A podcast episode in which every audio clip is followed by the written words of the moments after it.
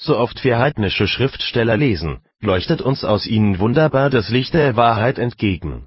Daran erkennen wir, dass der Menschengeist zwar aus seiner ursprünglichen Reinheit herausgefallen und verdorben, dass er aber doch auch jetzt noch mit hervorragenden Gottesgaben ausgerüstet und geschmückt ist. Bedenken wir nun, dass der Geist Gottes die einzige Quelle der Wahrheit ist, so werden wir die Wahrheit, wo sie uns auch entgegentritt, weder verwerfen noch verachten, sonst wären wir Verächter des Geistes Gottes. Denn man kann die Gaben des Geistes nicht geringschätzen, ohne den Geist selber zu verachten und zu schmähen. Wieso auch?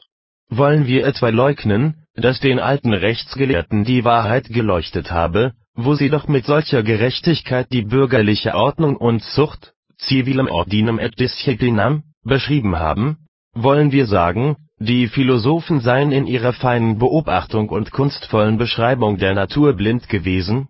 Wollen wir behaupten, es hätte denen an Vernunft gefehlt, die die Kunst der Beweisführung dargestellt und uns vernünftig zu reden gelehrt haben?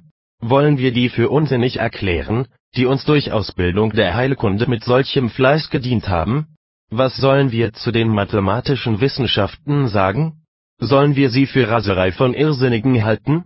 Nein, wir können die Schriften der Alten hierüber nicht ohne große Bewunderung lesen, und dazu kommen wir, weil wir sie den Tatsachen entsprechend notwendig für hervorragend erklären müssen. Aber können wir überhaupt etwas für lobenswert oder hervorragend erklären, ohne zugleich zu erkennen, dass es von Gott herkommt? Eines solchen Undanks sollten wir uns schämen, sind doch selbst die heidnischen Dichter nicht darein verfallen, sie haben erklärt, Philosophie und Gesetzgebung und alle schönen Künste seien Lehren der Götter. Es sind also selbst diese Menschen, die doch die Schrift natürliche Menschen nennt, offensichtlich in der Erforschung der niedrigeren Dinge bis zu diesem Grade scharfsichtig und erkenntnisfähig.